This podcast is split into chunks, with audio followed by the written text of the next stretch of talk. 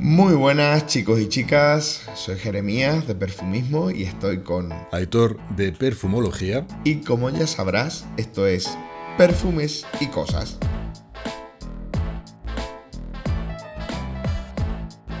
Pues nada, hoy Señores, tenemos el cierre de temporada. Parece mentira ya que se hayan pasado seis capítulos, Aitor, seis entregas de este disparate que es perfumes y cosas. ya sabes, el cap, el podcast donde apenas hablamos de perfumes y hablamos de tantas otras cosas, pero bueno. Me parece un cierre de temporada muy bonito este que tenemos entre manos. Y es que hoy vamos a hablar Dilo tú, Jeremías. Sí, señores, porque hoy toca hablar de perfumes y felicidad. Y aquí yo creo que se impone, viene imbatible, tocar primero el tema, si queremos, de la publicidad, del marketing. Porque la promesa de felicidad, un perfume a juzgar por las campañas de publicidad que se emiten en televisión, uno tiene siempre presente que un perfume te va a hacer un hombre de éxito, un hombre poderoso, un hombre muy atractivo y en última instancia, a la postre, un hombre feliz. Y en mujeres tres cuartas partes de lo mismo. Y para eso se llega al paroxismo, se llega a hacer una caricatura de lo que es. Esto lo hablamos también creo que en el primer episodio o en el segundo, cuando comentamos de pasada las campañas publicitarias de Toy Boy, de Mosquino, de... ¿Cuál está de Paco Rabán? Invictus, como se me olvida. Pero que en el fondo son todas iguales. Si hablamos de Sauvage, de Dior, también vemos los mismos arquetipos masculinos llevados a un nivel, como digo, casi casi cómico. El anuncio de Bleu de Chanel en su momento, hace pues, unos 8 años, una cosa así. Bueno, la promesa siempre es la misma. En el inconsciente lo que se nos queda es con este líquido, tú te lo aplicas, tú te echas dos o tres sprays y vas a ser único. Esto dicho por una casa como Chanel que vende perfumes a las puertas, que vende millones, que Bleu de Chanel además, igual que Dior Savage, han sido perfumes que no diré que han muerto de éxito, pero que han tenido un éxito arrollador al punto de que si quieres oler distinto a la mayoría de gente posiblemente no sean las dos mejores opciones. Pero en cualquier caso, eso es lo que se nos promete, eso es la imagen del hombre triunfador, del hombre atractivo y en todo caso del hombre que está a gusto consigo mismo y es feliz. Ahora bien, dejando de lado toda la parafernalia, la publicidad, todas estas promesas de felicidad a cambio de los 70, 80, 90 euros que te va a costar el perfume, hay ciertos elementos aromáticos que han sido rigurosamente estudiados y que digamos que hay cierto consenso en decir que nos inducen estados ansiolíticos que hasta cierto punto pueden ser incluso sedativos, como puede ser el caso de la lavanda, aromas que pueden ser vigorizadores, como el caso de la menta. Espera, espera, espera. ¿Me estás diciendo que en el fondo hay parte de verdad en esto, Aitor? Hay parte de verdad. Ahora bien, hay un caveat, hay un asterisco pequeñito. Todos estos estudios que yo de hecho por deformación profesional he tenido que estudiar de qué manera esos componentes aromáticos había una base académica que refrendaba que efectivamente la menta, la lavanda, la vainilla, que ahora cuando te diga el perfume que llevo hoy, vamos a ir ahí, la vainilla también induce estados de felicidad, estados más positivos.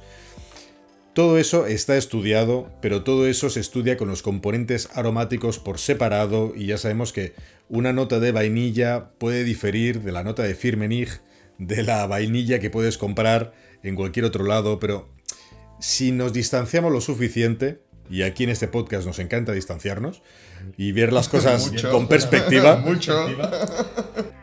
hay ciertas, digamos, consensos académicos. Y aquí nos vamos a abrazar a esas evidencias. No vamos a estar aquí citando los estudios, pero bueno, en todo caso, en algunos vídeos ya he tocado yo estos aspectos que a mí me parecen muy interesantes y sin darle la razón al departamento de publicidad, a los departamentos de marketing de las casas de perfumería, sí que es cierto que ciertos acordes, que ciertas notas, que ciertos aromas nos predisponen, nos inclinan efectivamente a estados de relajación, a estados de activación o estados de positividad.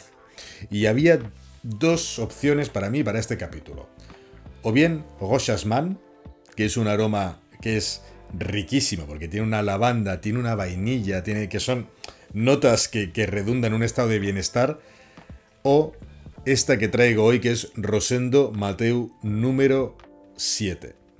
Y a veces el que un perfume te haga sentir bien es algo, es refractario a todo análisis, a toda disección de las notas y demás. Este aroma a mí simplemente me pone de buen humor, me gusta, tiene una nota de vainilla muy prominente y como he comentado antes, la vainilla en muchas eh, clínicas dentales, en muchos sitios donde digamos que la gente que acude a ellos está ya con un cierto estado de ansiedad, se usa como un aroma que se deja de fondo para contrarrestar ese, eh, ese nerviosismo, esa ansiedad con la que presumiblemente entra la persona y está esperando su turno.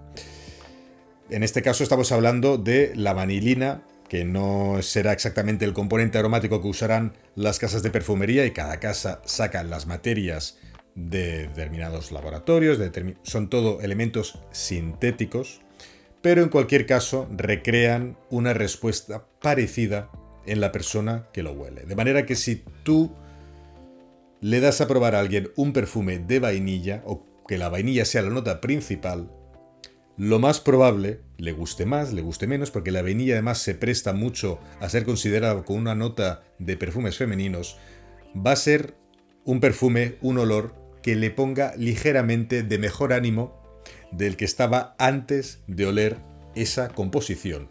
Un perfume que tenga una carga cítrica muy predominante, también va a tener ese componente tónico, que ya digo, no es un fármaco, no es una acción farmacológica la que ejerce el perfume, pero sí que inclina ciertas, bueno, da cierta predisposición demostrada, como digo, esto está refrendado por estudios, a sentirse de una u otra manera. Y esto yo creo que es muy interesante, yo creo que si quieres llevándolo un poquito la exageración, se podrían prescribir perfumes para estados de ánimo.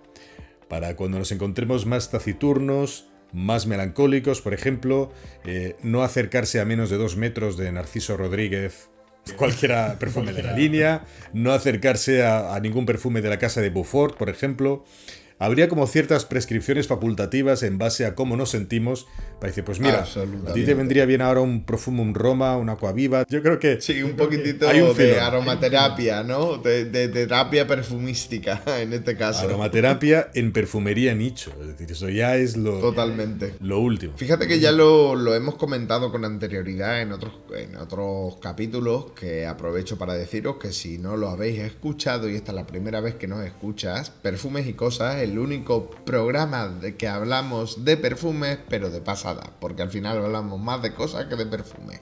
Pero bueno, en una de esas cosas de pasada ya hemos comentado que esto pues eh, influye muchísimo en la recepción que tiene el, aroma, en la influencia que tiene en nuestro carácter, en por qué se, tiene tal influencia, gracias a como ha comentado Aitor en otras ocasiones, pues bueno, eh, el, olfato más el, olfato es el más inmediato de los sentidos y tiene repercusiones automáticas porque está muy ligado a la memoria. Entonces eso es capaz de generar muchísima evocación, tiene un poder muy grande para trasladarnos y para hacernos sentir bien, hacernos sentir de, determinadas maneras.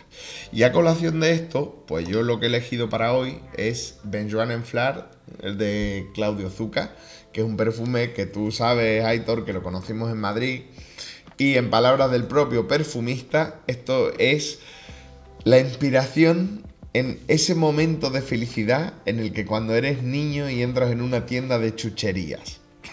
y es un poco a lo que huele sobre todo la salida de este perfume.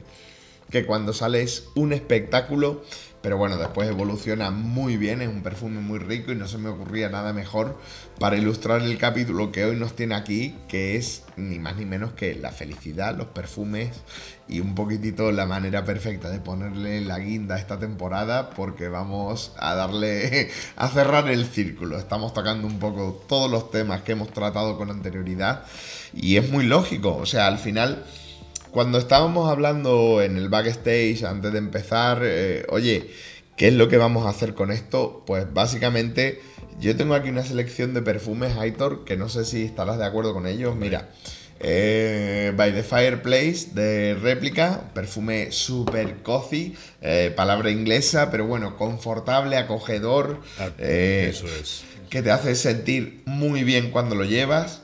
Un perfume que paradójicamente a mí me sirve para relajarme, que es Lone Star Memory de, de Andy Tower. Y que me da una vibra de tarde, ya cae el sol, tienes los deberes hechos, como quien dice y puedes relajarte junto al fuego cual vaquero, ¿sabes? Me hace sentir tan bien ese perfume. Y por supuesto, como siempre he dicho, la felicidad embotellada para mí, Andy Tower, el corazón del desierto. O sea, este es un perfume que es imposible, creo yo, que te dé mal rollo, ¿sabes? Tú lo hueles y dices, qué bonito es todo. qué, qué guay. ¿sabes? Y como que te quita las tonterías de encima. Bueno, e, es algo muy personal realmente, pero que, tú encuentras un aroma que resuena contigo de determinada manera y como, como he comentado antes, es algo que es opaco al análisis, decir, bueno, esto es porque claro, es que tiene tanta cantidad de lavanda que combinado con el pachuli, esto no es algo tan matemático, al final es esta suma global de acordes, hay algo que a veces puede ser que te, retrotraiga a un evento de la niñez, a un momento en el que tú al menos lo asocias a cierta seguridad en el mundo, a cierta paz. Es algo muy, muy, muy personal. Em, pero incluso más allá de, de este aspecto muy de la idiosincrasia, de la relación que se establece entre tú y el aroma, hay algo que yo creo que embona bien con este tema, aunque de entrada pueda parecer que no. Hay un estudio interesantísimo en el que un grupo de chicas analizaba o, digamos, puntuaba el atractivo de otro grupo de chicos. Hay varios grupos, uno de ellos llevaba desodorante y otro no. El resto era exactamente lo mismo. Simplemente ellas veían cómo se movía la persona, no era una foto de la persona, sino le veían en movimiento y de manera totalmente, sin que ellas obviamente supieran quién llevaba desodorante y quién no, puntuaban como mucho más atractivas a las personas que conformaban el grupo a las que se le había dado desodorante, mientras que las personas que conformaban el grupo control, que no llevaban ningún tipo de desodorante, se percibían como menos atractivas. Esto, estudio replicado con más participantes, lo mismo se hizo con perfume en vez de con desodorante con los mismos resultados. Y al final lo que te viene a decir, y las conclusiones del estudio, teniendo en cuenta que estaban viendo a estas personas y no había posibilidad de que las pudieran oler era que el desodorante y el perfume, cada uno a su manera, te hacen sentir bien. Te hacen sentir que estás listo para salir al mundo, que, está, que ya está, ya lo tienes.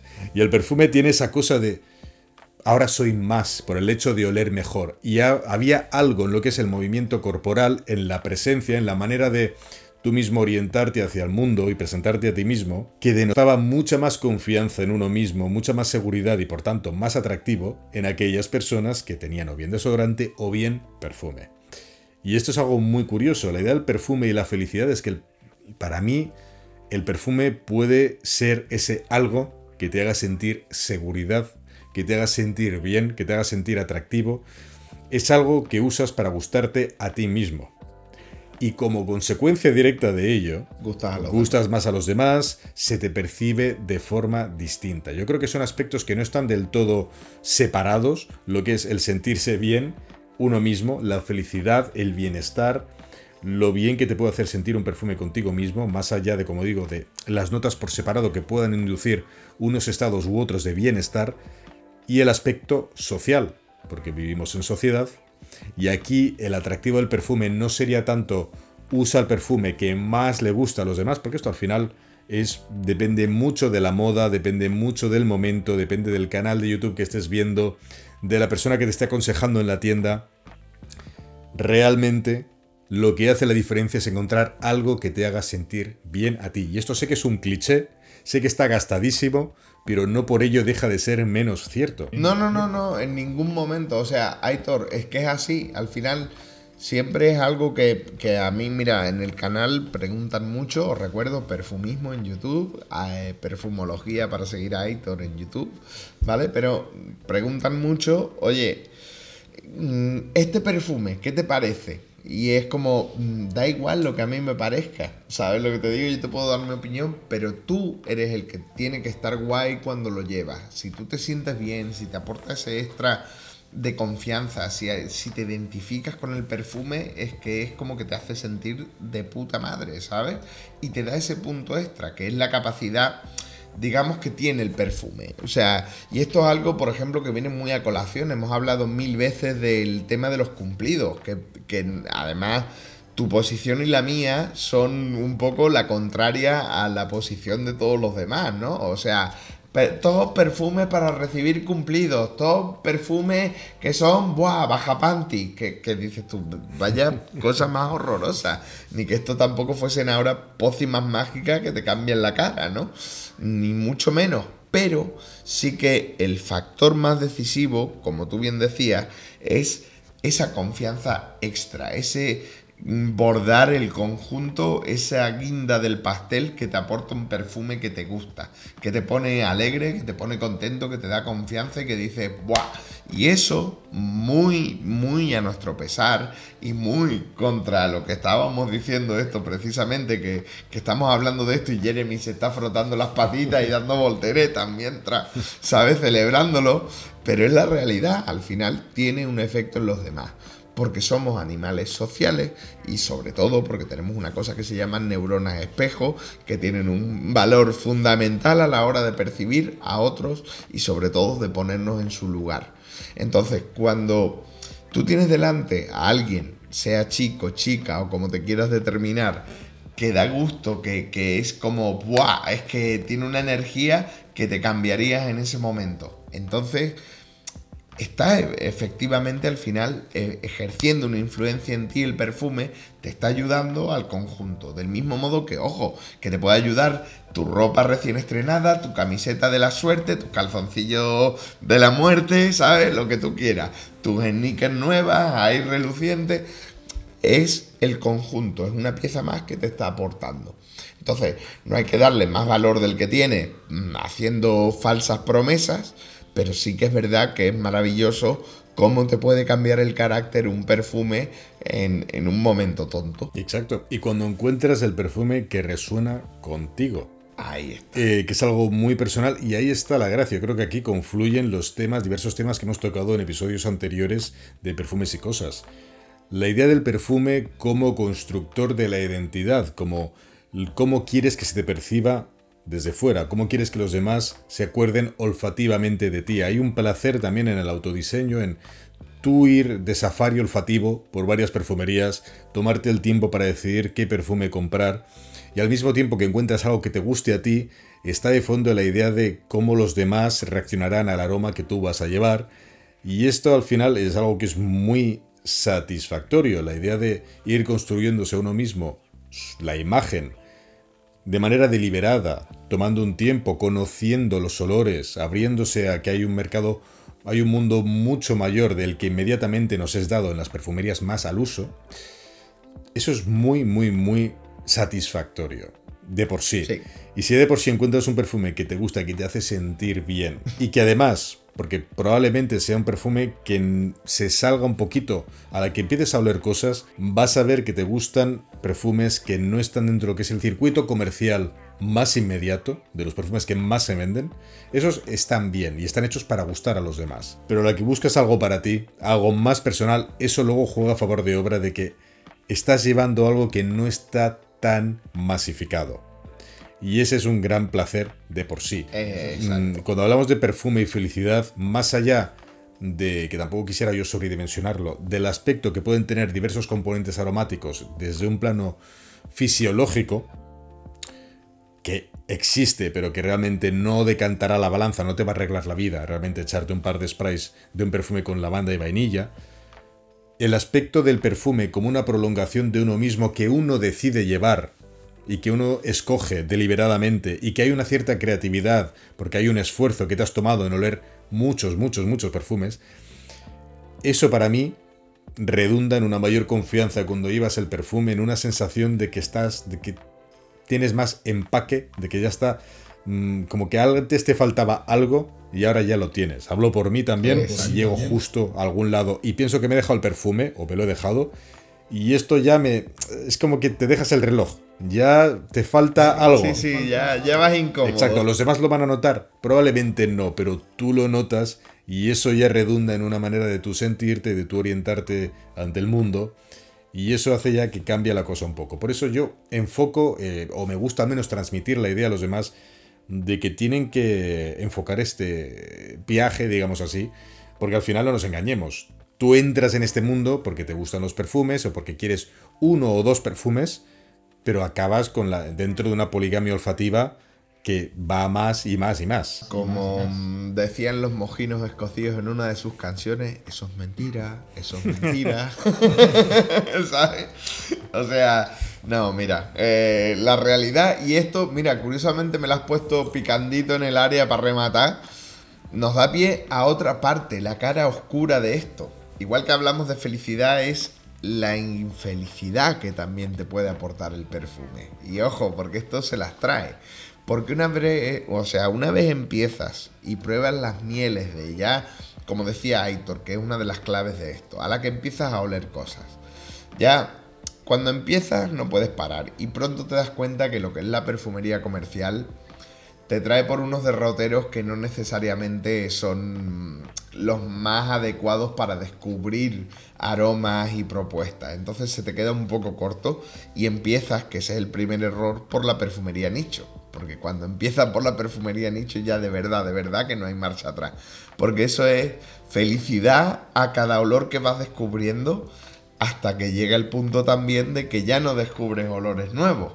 Y ahí viene la infelicidad, la eterna búsqueda del santo grial y de esas sensaciones iniciales que has tenido que oliste por primera vez ese perfume y se te dio la vuelta el cuerpo, ¿sabes lo que te digo?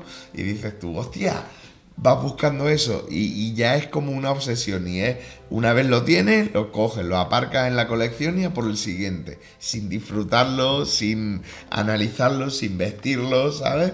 Entonces, también hay ligada a esa felicidad que nos aporta descubrir nuevas fragancias, una infelicidad de, vacío emocional, de vacío existencial, cuando no obtienes esa, esa dosis de felicidad embotellada, vamos a decir, ¿sabes? Exacto, hay una, pero incluso más allá del, del yo creo que más que la adicción al perfume, podríamos estar hablando de la adicción al consumo, a la compra de perfumes, que no es exactamente lo mismo, es decir, eh, yo creo que esto es extensible a prácticamente cualquier vicio, cualquier hobby.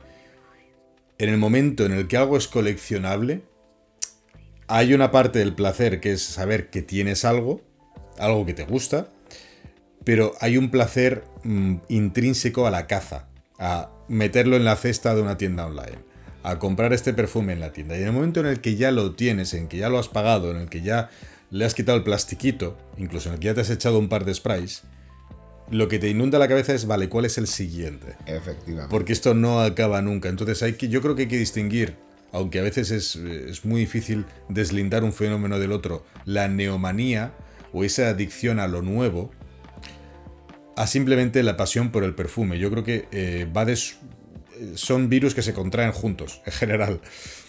Y a mí me ha pasado, yo creo que muchos de nosotros empezamos en la perfumería y somos de enamoramientos muy rápidos y nos gusta este perfume, nos lo compramos.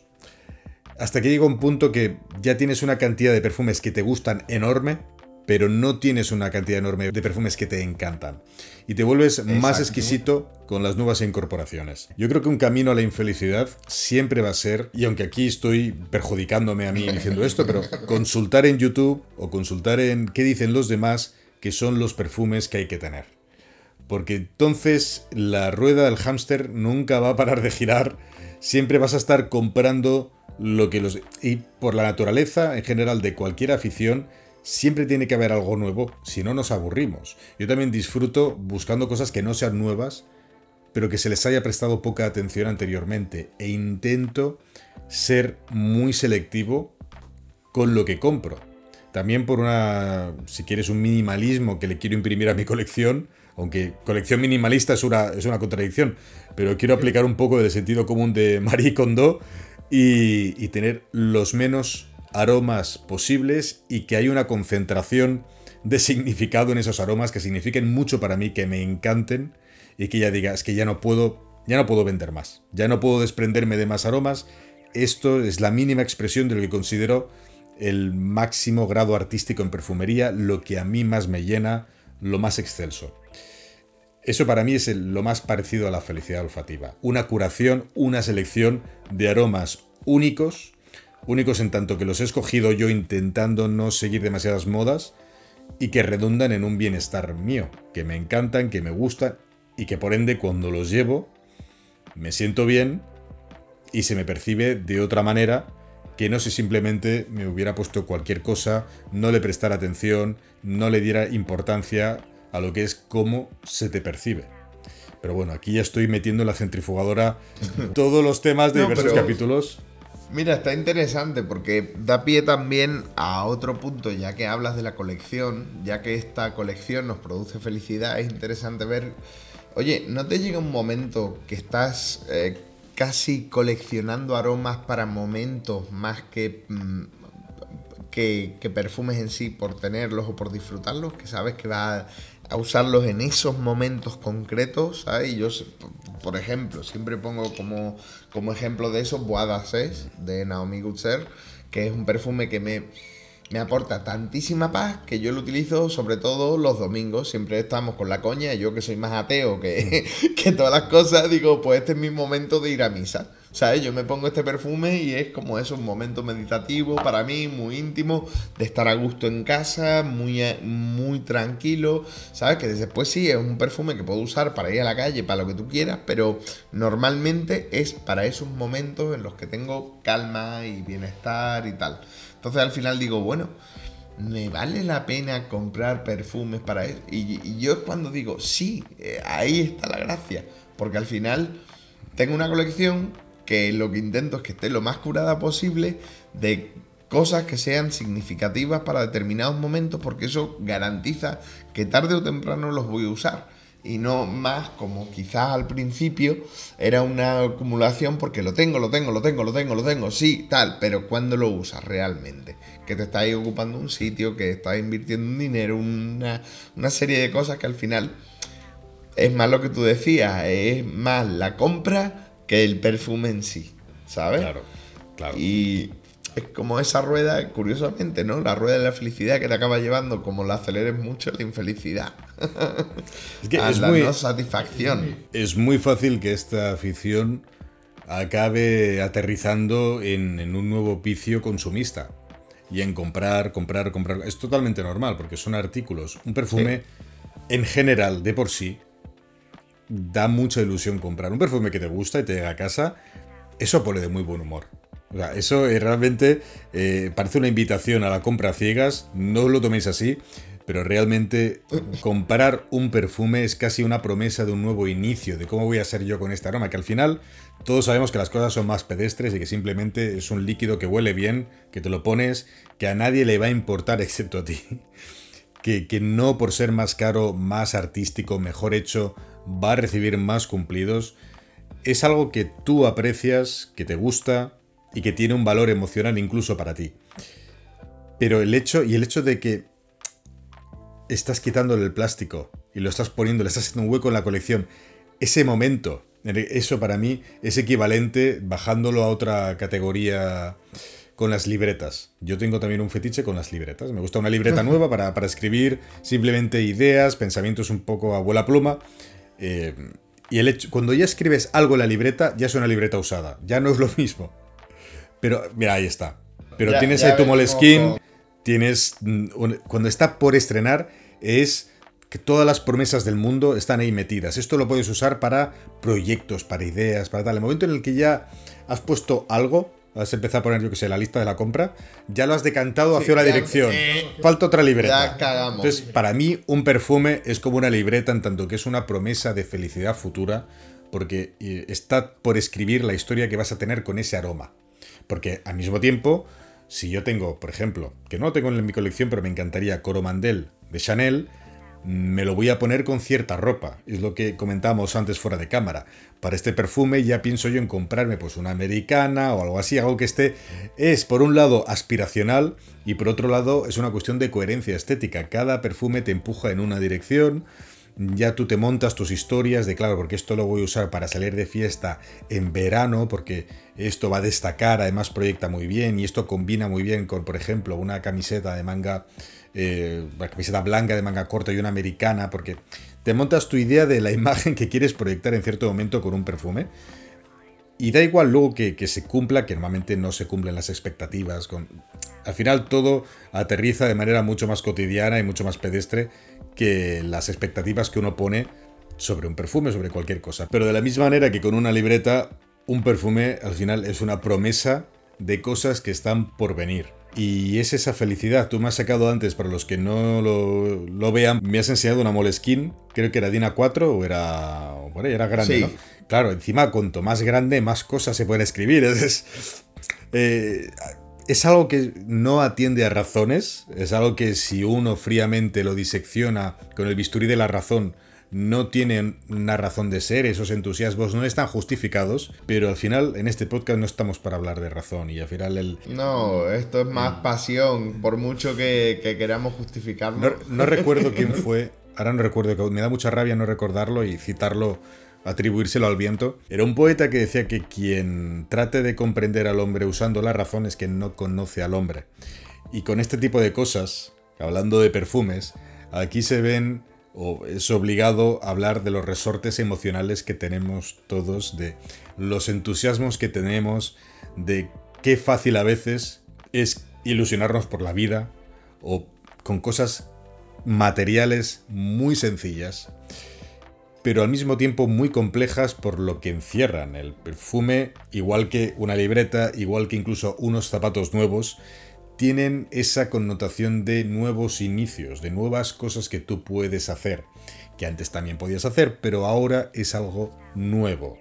Y tiene esa... Mm, entonces, no únicamente por ser nuevo, exacto, sino por lo que se le atribuye eh, de, de futurible. Yo creo que es gran parte de la felicidad que puede darte un perfume es independiente de lo que contiene el perfume. Es más el símbolo del aroma nuevo, el símbolo de un nuevo aroma a través del cual los demás te van a poder percibir, el símbolo de una nueva manera de orientarse en el mundo, porque como ya te digo, ciertos perfumes nos exigen o pensamos que van a maridar mejor con cierta vestimenta, con cierta manera de, de movernos, uno no se compra Tobacco Vanille de Tom Ford para luego llevarlo en chándal. Bueno, habrá quien sí. Sí, pero no es un perfume que te incite a ello. Eso es. No es que un perfume venga con un manual de instrucciones, pero digamos que hay ciertas convenciones sociales por las cuales un aroma refinado pues queda mejor, marida mejor con una cierta disposición social, una manera de presentarse ante el mundo. Por eso digo, el perfume es un elemento aspiracional por muy diversas razones y tiene esa connotación de nuevo inicio. Y es algo que a mí me da mucha felicidad. Cuando me compro un perfume, realmente, incluso aunque no sepa cuándo me lo voy a poner, me da mucha felicidad. Y yo creo que eso es lo que mueve la industria del perfume. Al final, lo importante de esto es ese momento que te da ese, ese punto, o sea, esa felicidad cuando descubres un aroma nuevo y, y activa ese, esas partes del cerebro que automáticamente crean un recuerdo. Y a colación de lo que estábamos comentando, quería traer dos, dos pequeños detalles que me han hecho mucha gracia en esta investigación, sobre todo la documentación para los anteriores podcasts y eh, demás, los anteriores capítulos. Pues básicamente, mira, lo primero, una cosa que me hizo mucha gracia es Andy Warhol, eh, resulta que era un obseso de los perfumes. Y el tío eh, tenía la manía de cambiar cada cierto tiempo de perfume. Cuando él se consideraba que estaba en una etapa nueva, cambiaba de perfume. Porque quería que los perfumes se asociasen a determinadas etapas de su vida. ¿Sabes? Entonces era como una colección de etapas. ¿sabes? Y bueno, en fin, esto al final no es más que una apelación a la memoria y la capacidad del recuerdo que tiene el, perfume. A lo cual me viene una cita de Gianni Versace que decía que el perfume es una historia en olor y a veces una poesía en memoria. O sea, dice, flipa, chaval. el colega la vuelta que le ha dado.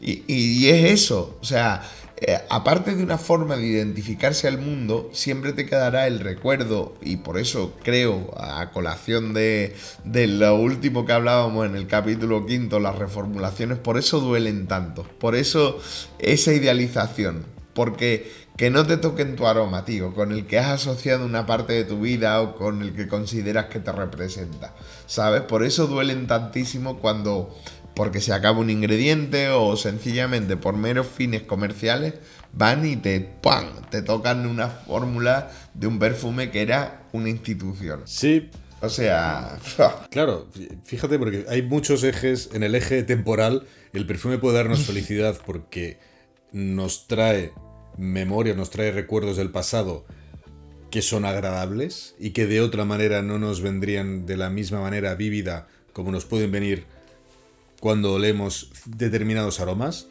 Al mismo tiempo, en un plano puramente en el presente, el aroma nos gusta, nos da placer y ciertas, ciertos componentes aromáticos como la lavanda, como la vainilla, como ciertos cítricos, ayudan a ese estado de bienestar y yendo en el eje temporal hacia el futuro, también nos dan felicidad porque nos ayudan a, Infelicidad, a proyectarnos en un futuro ideal en el cual con ese perfume, ¿qué no vamos a poder hacer?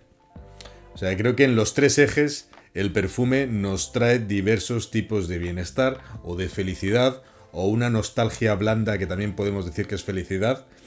Eh, es algo muy, muy, muy curioso. Algunos perfumes incluso en algún momento concitan, yo creo que los tres, los tres eh, momentos. Un perfume que te recuerde, por ejemplo, o a tu padre o a etapas de tu niñez que lo estés descubriendo en ese momento y que al mismo tiempo lo compres para usarlo como perfume firma o porque lo quieres usar en, determinadas ocasiones, yo creo que ya aúna toda la felicidad que te puede dar la adquisición de, este tipo de aromas. O sea, es algo. Es un tema que es inacabable y que al mismo tiempo es muy personal.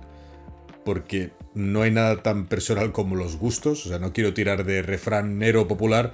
Pero cada nariz es un mundo aquí lo que sí que creo que es universal es que un perfume que hemos comprado y está sin abrir es una promesa y es, es un momento delicioso, el momento en el que le quitamos el celofán, abrimos la caja, lo ponemos en el estante.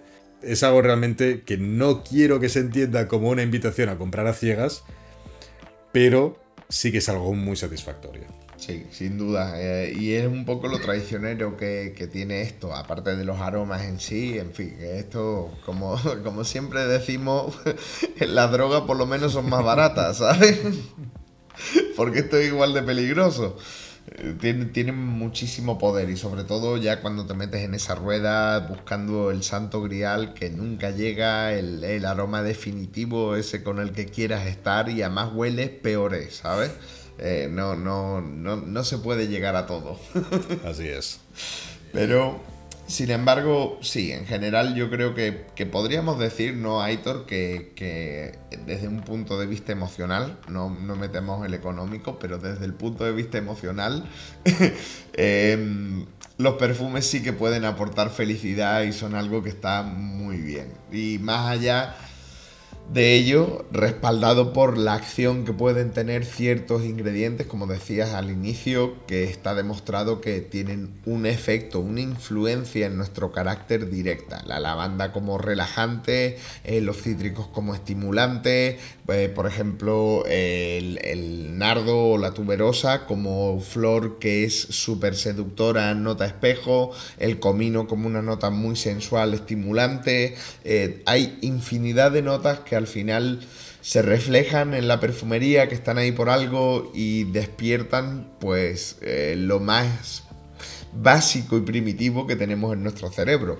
Cosa que ya al mismo tiempo y para cerrar el círculo es de lo que hablábamos en el primer capítulo de este podcast hace ya un tiempecito, que parece mentira, pero es, es por algo, es decir, esos valores primarios que seguían por el olfato, que son determinantes para el hecho de algo tan tonto como elegir tu pareja, hay estudios que demuestran que el olfato es algo súper decisorio, ¿sabes? Totalmente. Eh, porque hueles la fertilidad de la pareja, las aspiraciones, eh, un poco todo, ¿no? Y, y claro, te paras a pensarlo y dices que somos animales todavía. Y lo más básico de todo esto está ahí grabado a fuego en el cerebro, que en sí mismo lo que nos hace pues ser humanos, ¿no? Y, y, deleitarnos al final y llevar hasta el extremo y retorcerlo, que eso es el lujo de la perfumería, ni más ni menos. Cosas ultra compleja, sofisticada, rebuscada, ya sea por ingredientes, por composición, por, por, incluso por precio, ¿sabes? Pero solo para satisfacer ese ansia de felicidad momentánea y efímera que, que, que muchas veces es, vamos, no, no compensa todo lo que estás pasando. Y cómo nos gusta entrar en esta rueda, ¿eh?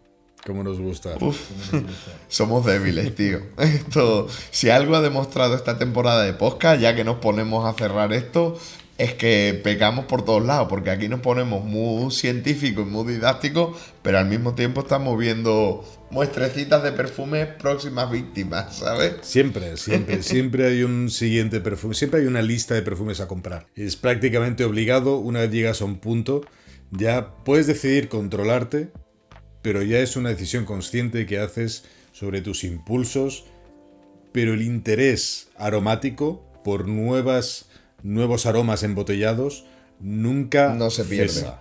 Nunca. No, no, no, no, no, no. Es lo más traicionero de esto. Pero bueno, es. bendito sea también al tiempo, que nunca cesa, porque así tenemos tiempo para hacer más temáticas y más podcast y más por lo que está por venir, ¿no, Aitor? Nos han que este, quedado desgraciadamente muchos temas. Es el último, pero, pero no quiere decir que sea el último tema que vayamos a Ni tocar. mucho menos, o sea, hay una cantidad de melones por abrir, hay una cantidad de temas que se pueden abordar desde una pluralidad de perspectivas muy, muy, muy interesantes.